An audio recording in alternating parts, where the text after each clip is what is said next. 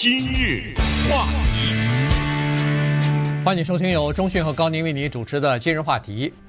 Halyna Hutchins 呢，他是在这个去年十月份的时候啊，在新墨西哥州拍一部西部片的时候，他是个摄影师啊，在拍西部片的时候，不是被那个演员啊 Alec Baldwin 呃。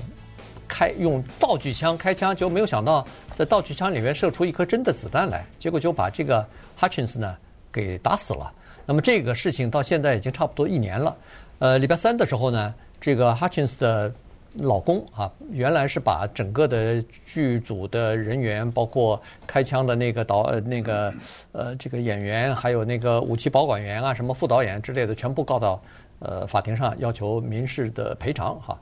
呃，在星期三的时候呢，他这个这个家人呢和呃这个剧组就达成了一个庭外和解。当然，具体的呃内容、赔偿多少金额什么的都还是保密的哈。呃，具体的条款也都是保密的。但是今天我们就把这个事情呢跟大家再稍微的讲一下，看看光是这个和解了的呃民事官司，是不是就使得整个的摄影组和这个 Alec Baldwin 就呃。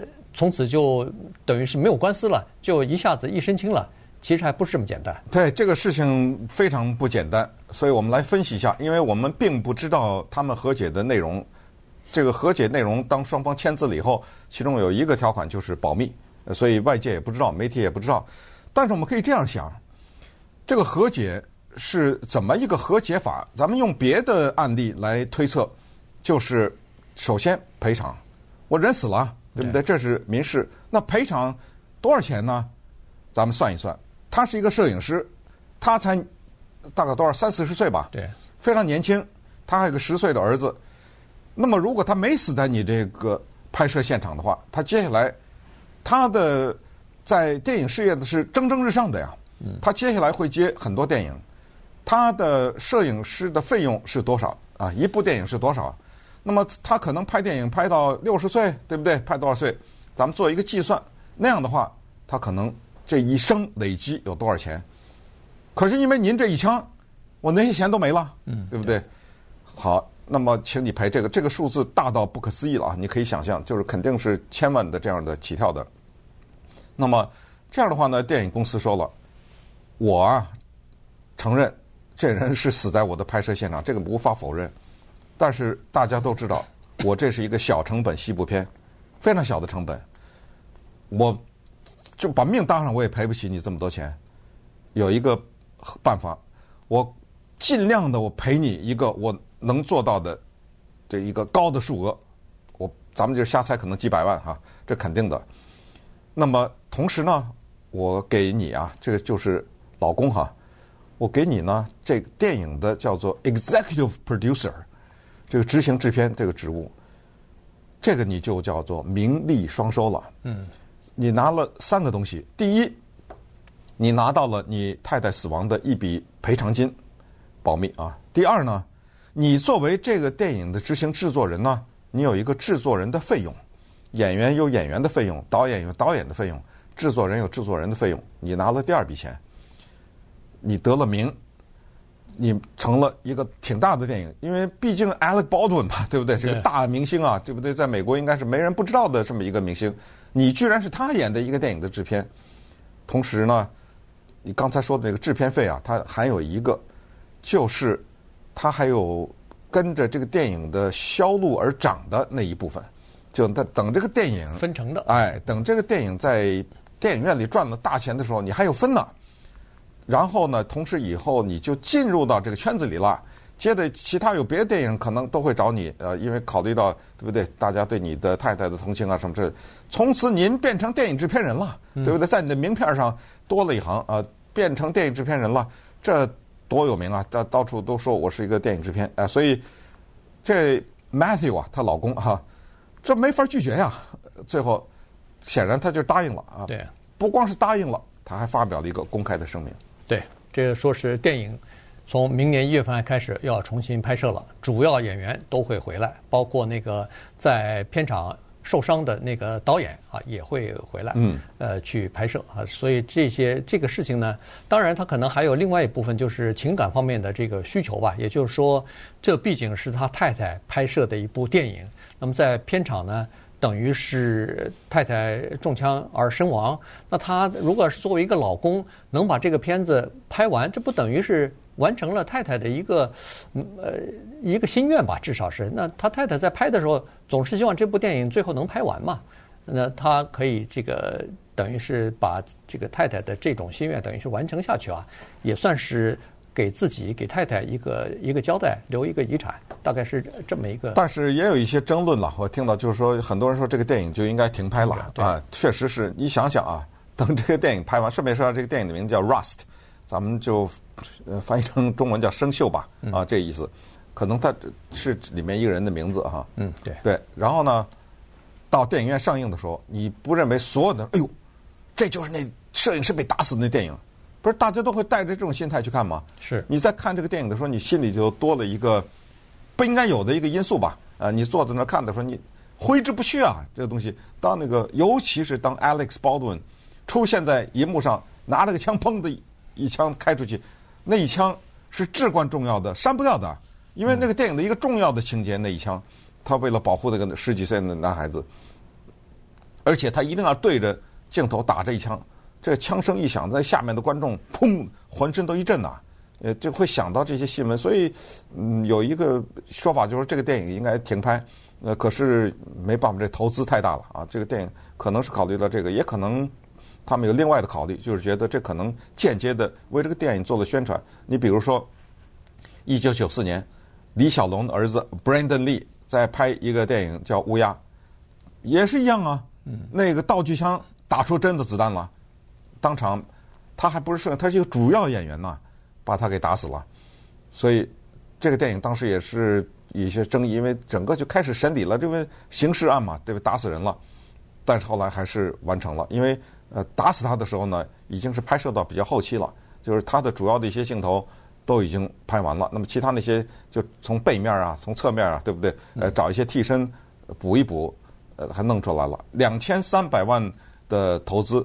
那么当时有人说，这个电影上到电影院里可能会砸了吧？这，没想到啊，两千三百万投资在电影院里卖了九千三百万，所以这这算是个先例吧？嗯。对呃，那其实呢，这个 Alec Baldwin 呢，当然算是卸下一块石头来哈肩上，但是他是肩上的石头还有好几块呢，对，所以呃光卸一块还不行啊。现在他在洛杉矶，在新墨西哥还面临面临好几个诉讼呢，这些诉讼都还没有呃完全卸掉哈，都还在进行呢。对，他的诉讼主要不是因为他是演员，嗯，而是他是这电影的老板，他是制片人，制片人之一嘛，所以我告你是。告你的这个单位，对对不对？制片人，嗯，当然他打出这枪也算是有他的责任哈。这个这个挺奇怪的，他先后好几次在接受采访的时候都不承认，他甚至在采访的时候说，那枪不是我打的。那枪呃射出这个子弹的打死那个 Hutchins 的那枪不是我扣动的扳机，反正我没扣扳机。哎，他说没扣扳机。他说因为那个枪上有一个保险栓，啊，那就是那个保险栓并没有打开。对，这个就非常我就不不太懂。不可思议，不可思议啊！这肯定只有在审理的过程当中，如果要是有庭审的话，才能知道啊，才能知道到底怎么回事。他是说我知道是谁。但是我不能说 啊，有有这个说法啊，所以所以到了审理时候就必须得说了，对，对不对？那么现在大部分的官司呢都是叫做民事官司，只有一个就是新墨西哥州，就是他当地啊拍片现场的这个县检察官呢还在收集证据呢，说是如果要是有确凿的证据可以立案，对这个呃就是这个事故啊造成刑事起诉的话。那他一定会做的。现在他还没有完全收集好这个证据啊。据说是，如果要告的话，可能差不多在片场的四个人大概都会被告，其中就包括这个 Alec Baldwin。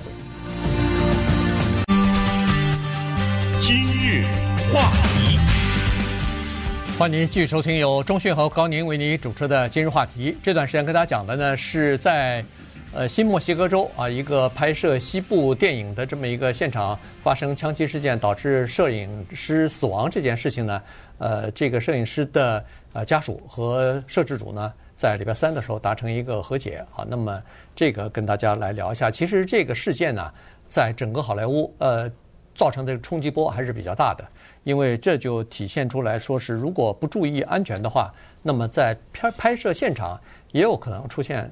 死伤的这个情况哈，所以呢，呃，现在各片场实际上大概都在检讨自己的这个工作方面的安全问题啊，来呃保证这个拍片现场的安全。今年二月份的时候，这个被打死的四十二岁的这个摄影师 Hutchins 的老公哈 Matthew 呢，就把摄影组整个告到了法庭上去了，呃，在。告到法庭上去的这个理由，第一个就是说，这是一部低成本的电影，所以呢，他雇佣了一些没有经验的这个制呃，就是拍摄组的成员。第二呢，就是无视好些员工在之前已经对拍片现场的混乱和安全提出一些警告和抱怨了。有人辞职了都。哎，对，有人还辞职，结果没有引起足够的重视，于是就等于是牺牲了片组的呃成员的这个安全。导致一个人死亡，还有一个人受伤啊，所以呢，这个就是呃告的整个的情况。然后他把呃这个 Alec Baldwin 当然也告了，因为他是呃开枪的那个人。然后主要告的是那个他们的叫仓叫这个枪支保管员吧啊，那个是一个没有经验的一个女孩子，呃说是事先没有检查这个枪支到底是不是安全，然后把那个副导演也给告了，也是啊，他那把枪就是他呃放在一个托盘里头。拿给那个呃武器保管员的啊，然后这双方这两个人也都脱不了干系。一把道具枪里头怎么你不检查里头有没有子弹啊？你不检查里头是装的真弹还是空包弹啊？这个就是脱，这个是呃真的是说不。我只有一个问题，就是拍电影的时候为什么有真的子弹？对，怎么会放到？不是放到就为什么会有啊？混啊，混到这个里头里头，我就不根本就不应该有子弹呢。对，呃，从整个的片场来看，从一开始就不应该有真的一颗子弹在，哪怕扔在地上放在箱子里都不应该有啊。不应该，怎么会有真的子弹呢？这这个事儿，当然这种呃事情说不清楚。李小龙那个也是这样啊，嗯，对不对？李小龙而且是，怎么会枪里打出真的子弹呢？之前我看到有一个说法，是因为他们在新墨西哥州，那么那个时候呢是反正大沙漠嘛，就是好像休息的时候，大家拿那个枪打靶打着玩什么之类。那那个时候就需要真子弹了。那当然那个时候，他们需要把那个真的子弹和假的那个分开什么之类。这个反正匪夷所思。所以 Alec Baldwin 呢，他在最后一次接受访问的时候，他提了好像是五个为什么吧，对不对？他说就是第一，就是为什么这个女的就是负责。往枪里安假子弹那个，他说为什么他没有检查这个枪里是不是有真的子弹？可能比如说在中午吃饭的时候，大家去打吧，打完了以后那个枪里还剩了一颗，还残留一颗，对。他也没多想，他就以为是这。这第一，他说第一个问，他说第二个就是他的副导演呃为什么也没有按照规矩去看一眼，而去就接受了这个枪，而没有拒绝。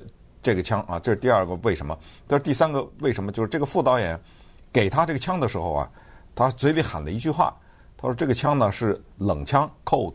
什么叫冷枪呢？就是没有子弹的枪。